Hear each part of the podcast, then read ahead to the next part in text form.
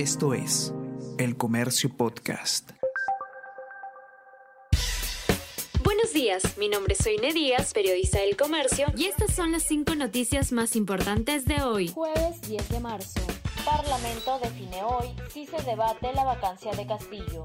Oposición confía en lograr 52 votos para que la solicitud se admita y el presidente dé explicaciones sobre presunta mafia en el MTC y otros casos se desestimó ir por la censura directa del ministro de Salud y primero se votará por una interpelación.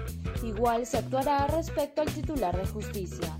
Aprobación al presidente en el sector rural cae 5 puntos. Una encuesta de El Comercio Ipsos muestra que 26% es el respaldo general que tiene el gobernante.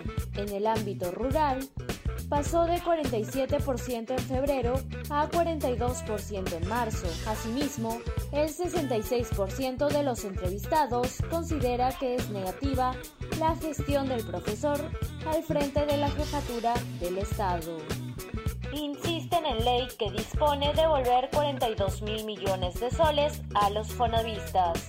Expertos señalan que la norma es inconstitucional y causaría un problema fiscal monto equivale a casi el 21% del presupuesto público piden a Comisión Interamericana verificar ataques a prensa en el Perú. El Consejo de la Prensa Peruana condenó la agresión a cinco periodistas en los exteriores del Congreso de la República durante el debate del voto de confianza para el gabinete de Aníbal Torres en la noche del martes 8 de marzo.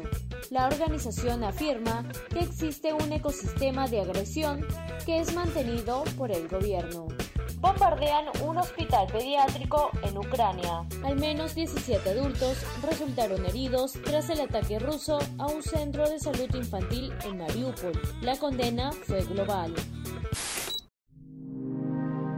El Comercio Podcast.